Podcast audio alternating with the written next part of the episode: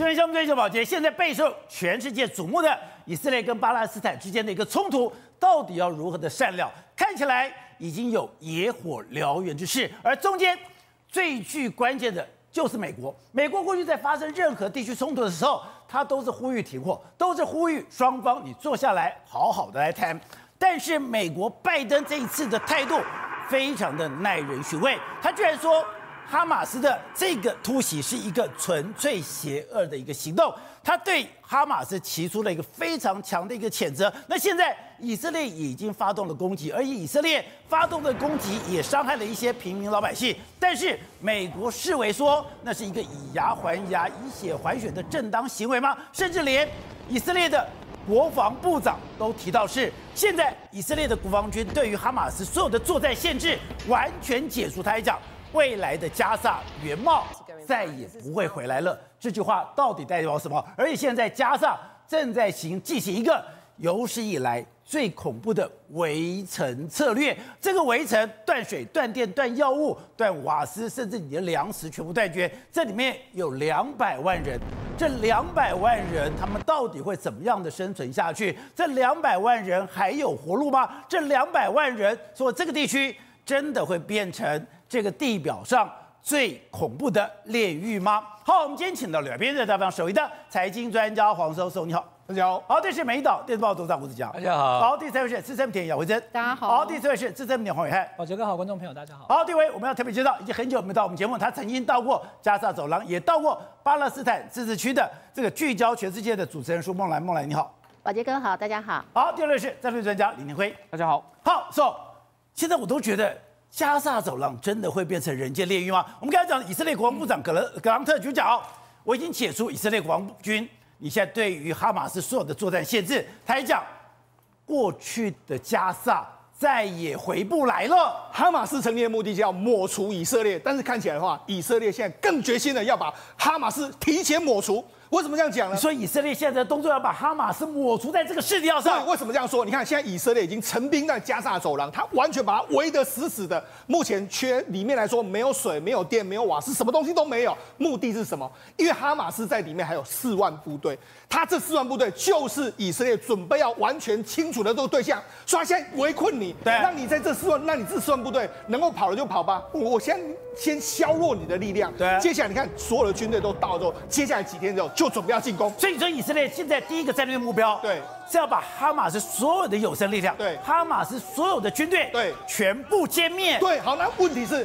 你要这个堆高仇恨。这几天的时候，越来越多画面释出来了，包括让很多以色列没办法接受是什么？在屯垦区这个地方，之前被这个哈马斯组织攻进去的屯垦区，现在到处发现尸体啊！很多以色列的军队一进去之后，因为原本都被那些哈马斯组织占领，对，他们进去之后，宝姐知道。人间炼狱啊！发现什么？一百具尸体，两百具尸体，比比皆是。甚至还有个地方呢，它有四十具左右的婴儿，那婴儿都被屠杀。婴儿被屠杀不说，有的婴儿还是身首异处。所以这些画面传出来之后，那以色列人现在已经完全全情激愤，甚至很多西方世界也站在以色列这一边。好，那照理来说的话，西方世界，美国过去一段时间都是踩刹车嘛，说你不要这个样子。但事实上，拜登现在定调，他说哈马斯屠发起这个突袭的话，是纯粹的邪恶的行为。所以呢，除了现在美国要加强在这个地方的军事力量哦，除了原本的福特号的航空母舰群到这个地方来之外，现在艾森豪这个航空母舰也准备要来了。所以显然美国这次是站在这个这个以色列这一边。所以目前为止来说，加萨走廊战云密布，但是目前看起来的话，可能是以色列进去蹂躏的成分是居多的一个。好，我们看到现在国际的媒体或者所有的影片出来以后。以色列已经针对加沙走廊最繁华的地区、最重要的地标、最重要的这些交通设施，已经进行了一个狂轰滥炸。而且现在这些目标，刚刚讲到的，已经变成了一片废墟。不但是变成了一片废墟，更可怕的是，它的地面部队已经集结完成了。对，没错。我们看，事实上目前为止来说，很多媒体都拍到了，像梅卡瓦的这个主战的坦克车啦，还有 M 一三一一三的这个所谓装甲运兵车啦，还有 A 一零九 A 五的这个 M 一零九 A 五的这个自走榴弹炮，还有非常多车辆，现在都已经来到这个边境的这个附近，随时可能第一个阶段会从东北角这个地方进来。对，他们已经有相当多的集结活动。你看坦克车往这个边境运的这个画面，你看一整排全部都是坦克车。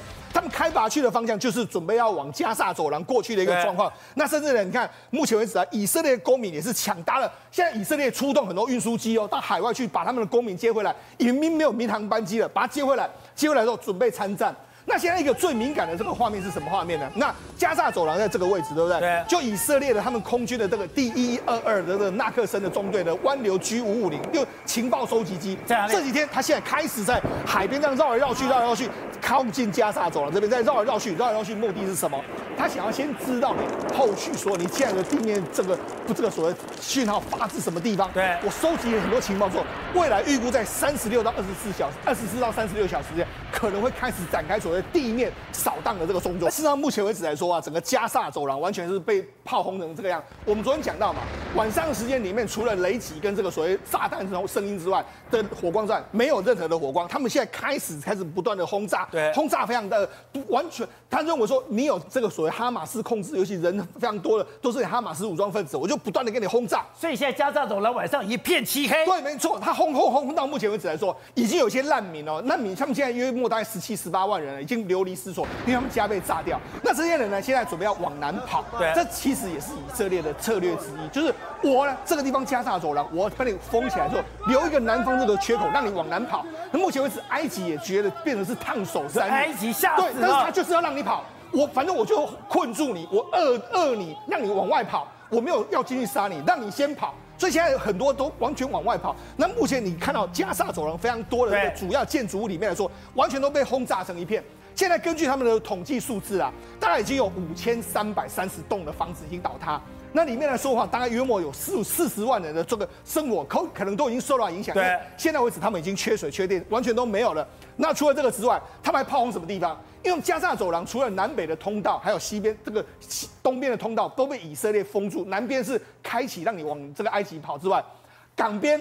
现在呢，以色列海军呢，现在开始这边攻击，把你所有的这个海边的港口的所有设施，我把你攻击掉。所以这个是以色列在攻击哈马斯，也就是攻击巴勒斯坦的港口。是我把你所有的港口全部毁掉了。对，你的物资、你的资源就不可能从海上过来了。对，所以他们现在目前为止来说啊，开始不断的进去里面来说，开始扫荡，甚至他们很多攻击直升机，目前地狱火飞弹啊，很多都装了，准备要往前线开拔过去。所以呢，这一次以色列，大家都说为什么他要动用三十万部队？我跟你讲。三十万部队是确保什么？以色列军力加沙里面来说，要完全碾压，而且以色列的这个情报真的是非常恐怖，是？对，这一次不是很多人策划这个行动吗？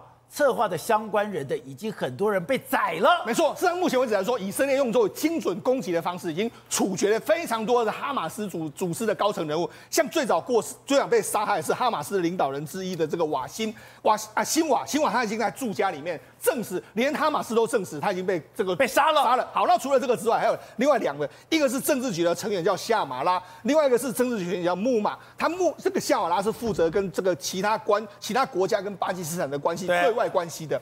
另外一个这个木马是负责所谓经济事务的，他们两个都是瓦西呃新瓦下面的一个非常重要人物，他们两个也都被处决了。好，那除了这几个被处决之外，前几天不是有个他们的发言人吗？阿布奥贝达出来说，哎。如果你们呢，你们在攻击我们，无预警的攻击我们加沙的话，我们就会处决一名以色列的人质。就他话刚讲完没多久，他们已经对这个这个这个阿布奥贝达他们家进行一个轰击。那那这一次的这个轰击到底精准到什么程度呢？就是他们攻，他们说他们攻击这个哈哈马斯的重要领导人的位置。你看，他就整个你看这个地方，他们就不断的轰击轰击的，旁边的建筑物都没有受到影响，就是这样。那是他们公公布的一个照片是这样。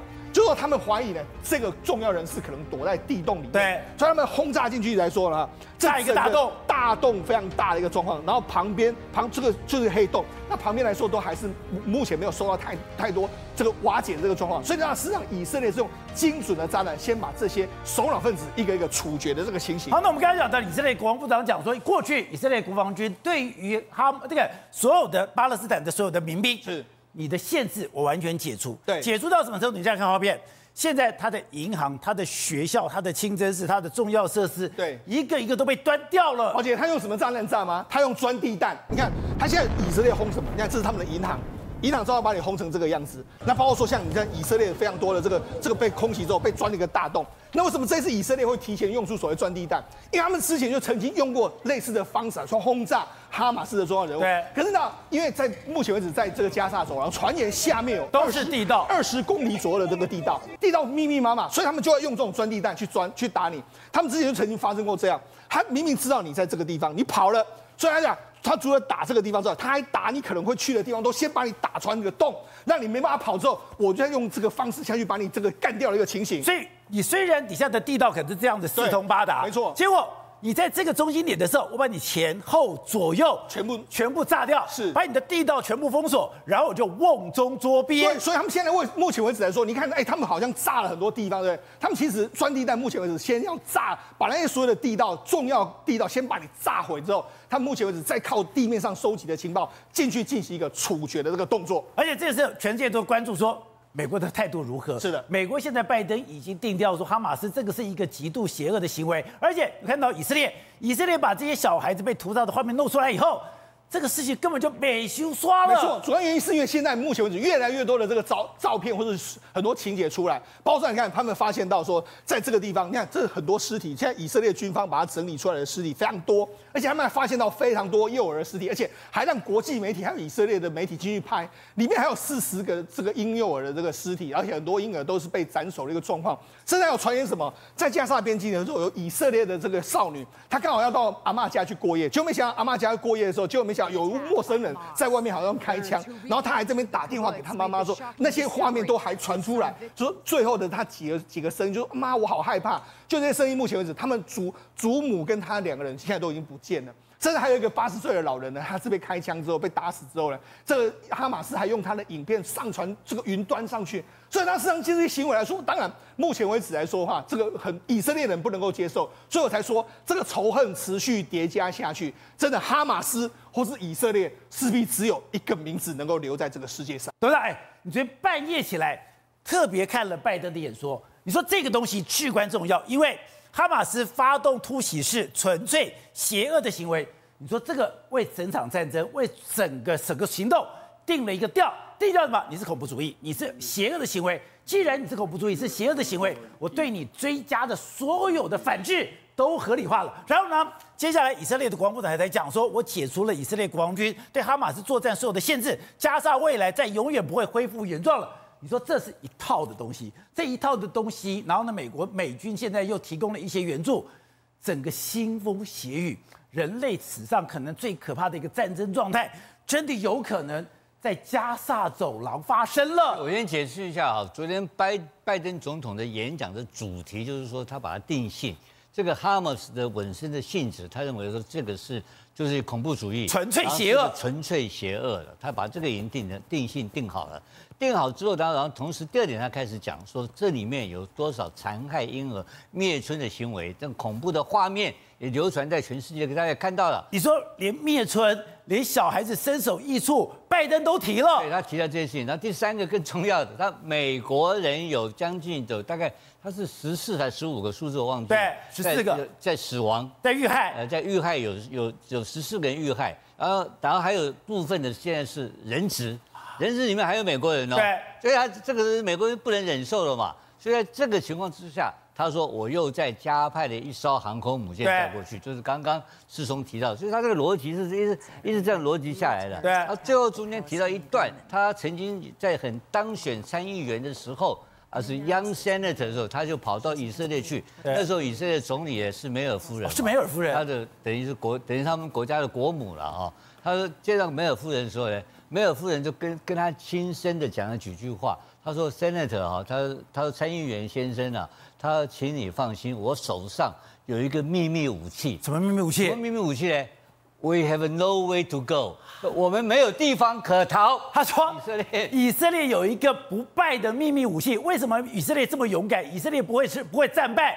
因为我无处可逃了，对，我们无处，就跟台湾一样，我们也无处可逃，非拼命不可。大家讲清楚。那这一次的状况不是更加深了以色列人无处可逃的危机感吗？梅尔夫人当时在几十年前跟他讲的话，所以他在讲的，然后同时他警告任何国家，请你们不要乱动。他连续讲了三个 no no no，他警告大家。对，所以这个这个就是拜登昨天一个很重要一个对全世界的宣示。对，所以你再反过来看他的国防部部长，那国防部部长在这整个所谓的右翼的内阁里面，他是属于比较温和派的。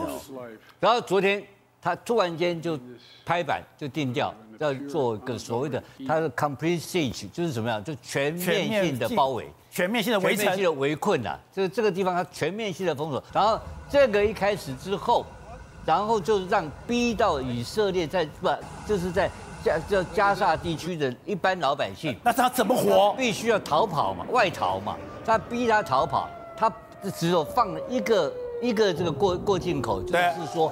在这个以色列在加沙跟埃及的一个过境站，对，这这这他好拉法尔这个地方，我不知道那个怎么念，对，就是那个那个这个开放让你逃到埃及去，大家那个是西奈半岛嘛，就是西奈半岛它有一个缓冲区啦，那旁边就有个难民营嘛，就希望把全部几百万人往那边堆过去。那个好，我刚刚看到最新的新闻，埃及把那个。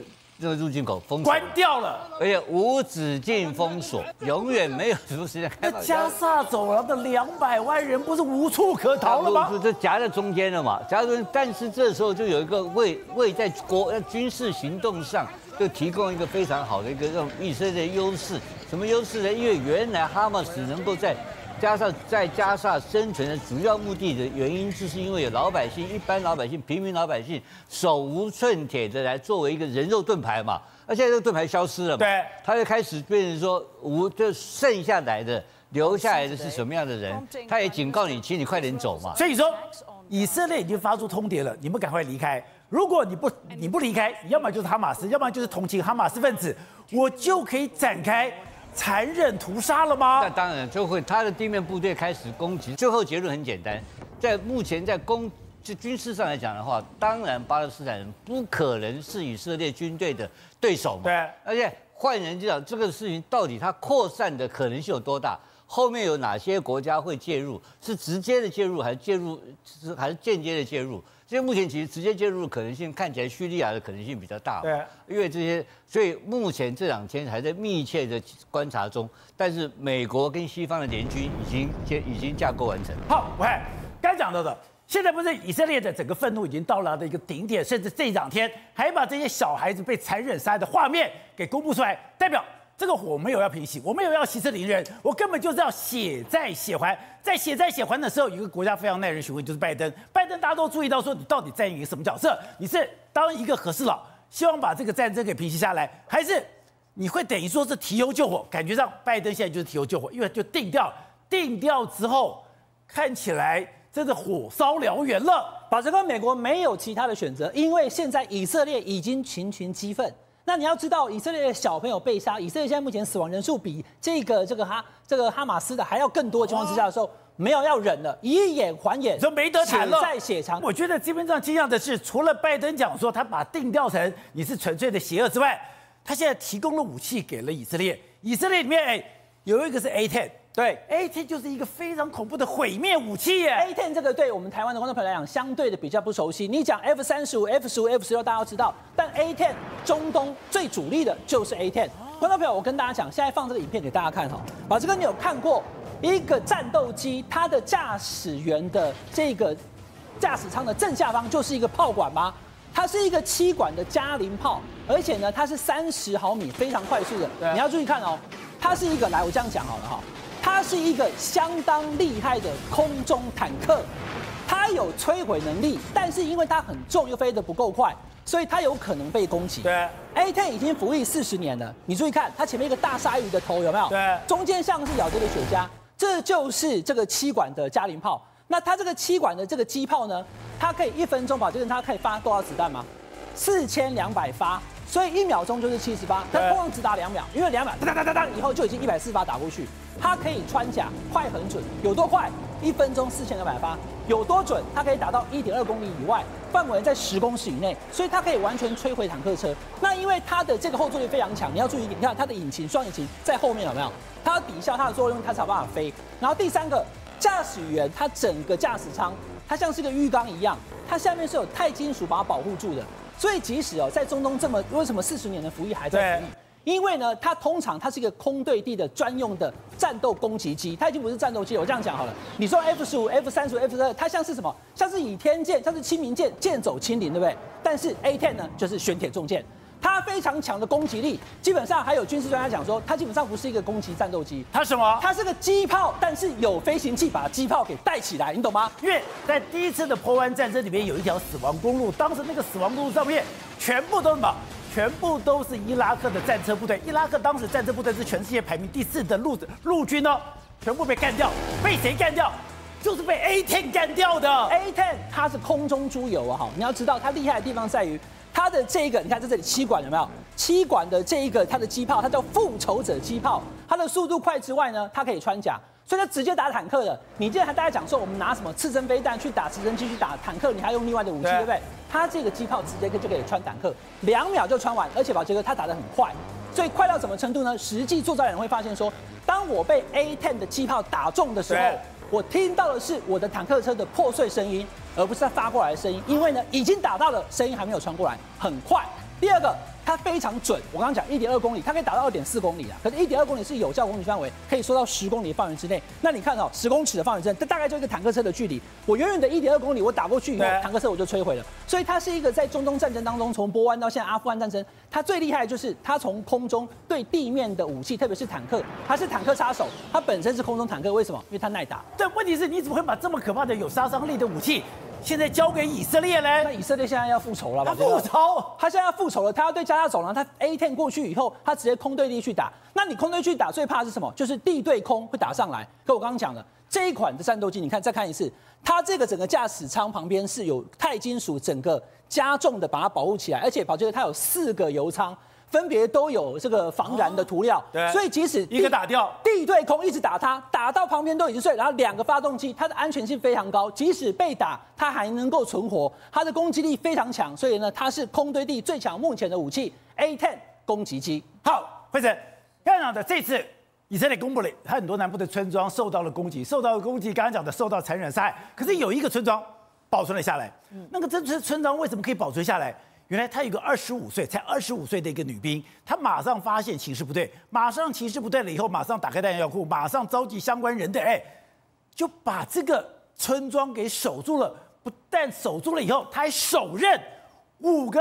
哈马斯的人是我们都说哦，就是以色列的女兵哦，这训练是非常的厉害。那现在有个实力出现，什么实力呢？就二十五岁的这一个以色列，他们其实有很多不同的一个呃集体农舍。这一其中驻守在一个集体农舍的这个女兵哦，她是那边的一个就她对安全呃安全官哦。结果她说她在礼拜六的清晨的时候听到那个相关的那个爆炸声，她发现这个跟平常以前听的不太一样，所以她在第一个时间点，她马上开了他们那一个呃。收藏枪呃枪支的那一个弹药库，就他们拿到弹药库之后，他把他们小组总共十二个人召集来，刚刚开始发那一些枪弹，然后就跟他讲说这事情不太对劲。他们其实马上通报其他单位，结果有个讯息很奇怪，他说其他单位就跟他说，哎，现在你们先就是先按耐，先按耐住，先不要动。就他觉得说不行，他当下呃就立判说不行，这个事情不太对劲，所以他马上就开始召集人，然后就要把这个村庄人全部都召集起来，然后大家都开始防防范。还好他动作真的是很迅速，而且这个当机立断。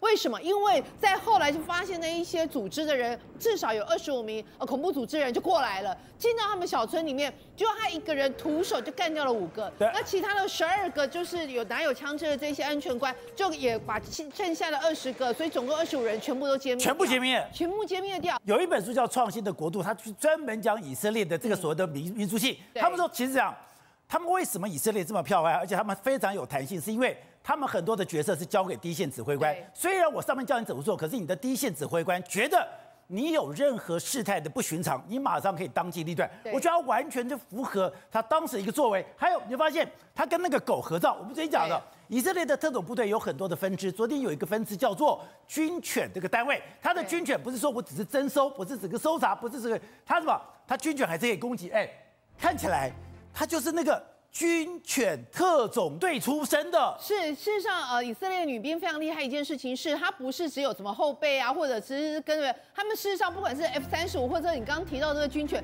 甚至有一个叫獰猫部队的，这个部队里面三分之二就都是女性哦，所以他们女性的这个受训上是不亚于男性，而且呢，他们其实有几个，包括什么，你至少要呃扛起十公斤，甚至最重二十公斤的一个这样相关的，而且还扛扛了这个之后，你还可以在那个战场上。这样子一样的跑哦，他们说他们在受训哦，最重要这两三年之内要做到一件事情，什么意思是事情呢？比如说我跟伟汉是一个 team 的，我要随手可以把伟汉给扛起来，为什么？因为他说有可能伟汉随时会受伤，我要有那一个承担能力，把你受伤的伴侣、伴友这个同伴马上把他带走，不可以留下任何一人。因为以色列有一个原则。绝对不会遗留任何一个弟兄。对，你就知道，就是说他们哎，包括说你受训的时候，你连你现在可能是假日，你在外面可以去喝个咖啡啊，去海滩上泡一下水，但是你的枪是不能离身的。所以我们都是想看到呃，就提到就是说，这个女兵在度假，这个女兵在休息，她去得图书馆，她去买咖啡。随身带着枪，随身带着枪，所以你甚至会有看到一些画面，是他可能刚去啊沙滩晒完太阳，然后他就穿着比基尼，但是他身上那个枪一样是背在身上，所以你就知道了，他们就说，其实你去以色列，你开始不熟悉的时候，你会觉得说，哎，以色列好像军民啊没有，好像分得很清楚啊，军人感觉有点散漫。他说错。那是因为他们已经融为一体了。他就说，每年的五月哦，这个以色列是他们建国日之前哦，他们就会有一些就哀悼的仪式，然后全部的车子会停下来，而且之后可能就会有一些静呃静默啊，或一些相关的追思仪式。你知道为什么吗？他说，在以色列，你找不到没有为国捐躯的家庭。换句话说，每一个以色列的人，我们的家的每个，比如说你的你的阿姐啊、你的阿公啊、你的阿妈啊，每一个人，你都曾经在不同时间点为这个国家牺牲过。所以对他们来讲，我比如说现在呃，包括现在最新的消息是，国防部长已经在他们的边界一个比较靠近的地方，就说我现在发一万支步枪，然后呢，志愿者来拿，马上发光光，男女老少不分男女老少，全部都去拿。为什么？因为对他们来讲，现在已经是别人那个敌人亲门踏户到我们这里，所以血债血还是我们每一个以色列人呃呃协议里面的一个基因哦。就像梅尔夫人对年轻时候的拜登所说的：“我们有一个必胜的秘诀，这个必胜的秘诀就是什么？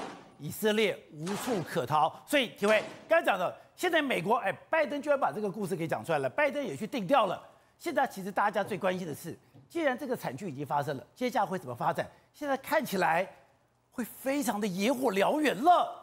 主要还是加萨走廊啊，因为加萨走廊它现在是一个呃哈马斯一个重要的根据地，而且它是一个这个侵入到以色列南方的一个很重要的地方。所以今天纳塔雅胡他一定决定一件事情，今天也不管说人质是不是在他手上，他一定是会进到加萨走廊，然后整个你看今天来讲他会。清空加萨走廊吗？对，我刚查了一下 flight radar，就是所谓的那个航空器的方面呢，所有的航空器全部避开加萨走廊的上空。也全部避开这个在附近的海域哦。那那个埃及也好，或者是说台拉耶夫这个地方，还有一些少数的飞机在飞，其他地方要净空，还有所有船只全部净空。对。那净空的原因是全部不是说要大屠杀，而是要整个进入到这个地方来讲。你看为什么埃及要封锁边界，不让难民过去？因为难民一过去的话，假设里面有夹杂着哈马斯的成员，那是不是以色列会？进而追进去，追到西奈半岛去，不就形成了跟当年一样的意思吗？就当年以色列在苏伊士运河危机的时候，就打进了西奈半岛，不是吗？不是，也就是盖达组织在哪里，美国的炮火跟追击就在哪里。现在是哈马斯在哪里？以色列的枪就在哪里？对，因为我们还是要把它很清楚的分开。哈马斯被定调就是恐怖主义分子。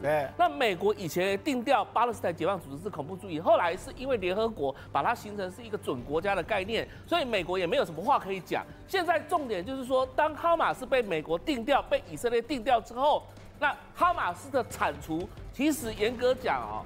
巴勒斯坦解放组织应该也会支持，因为他是从加沙走廊这个地方夺剥夺了巴勒斯坦解放组织在那里的控制权嘛。所以现在如果把哈马斯歼灭掉，还是间接的在协助巴勒斯坦解放组织的哦。所以你看这整个局势的发展其实很简单，就是定调定性，这里就是恐怖主义的地方。那以色列的纳塔雅胡他先处理这个东西，那现在布林肯跑到了这个。这个以色列去，今天礼拜三 马上就跑去的原因主要什么？要压制第一个约旦，约旦不能动，为什么？因为约旦跟以色列目前有和平协议，那这个和平协议呢，基本上要遵守协议的内容。现在动的是谁？动的是叙利亚跟黎巴嫩。对那为什么叙利亚跟黎巴嫩在动？背后是伊朗嘛？所以现在美国正在紧盯着伊朗，到底你接下来要做什么事情？你如果说让叙利亚，比如说叙利亚啊，顶多丢个一两颗，或是丢个一两天就解决了，就是说我跟伊朗有个交代就好了，这样子就好了。但是如果说当以伊朗如果涉入过深，让叙利亚或者是黎巴嫩在骚扰以色列北方，然后不断的越扩大事端的话，艾森豪航空母舰跟福特号的航空母舰两艘一定会有作为，而且这个作为会非常惨烈啊！这个会把所有相关的国家卷进来，但是至少布林肯去这个定调了，就是让约旦先不动手。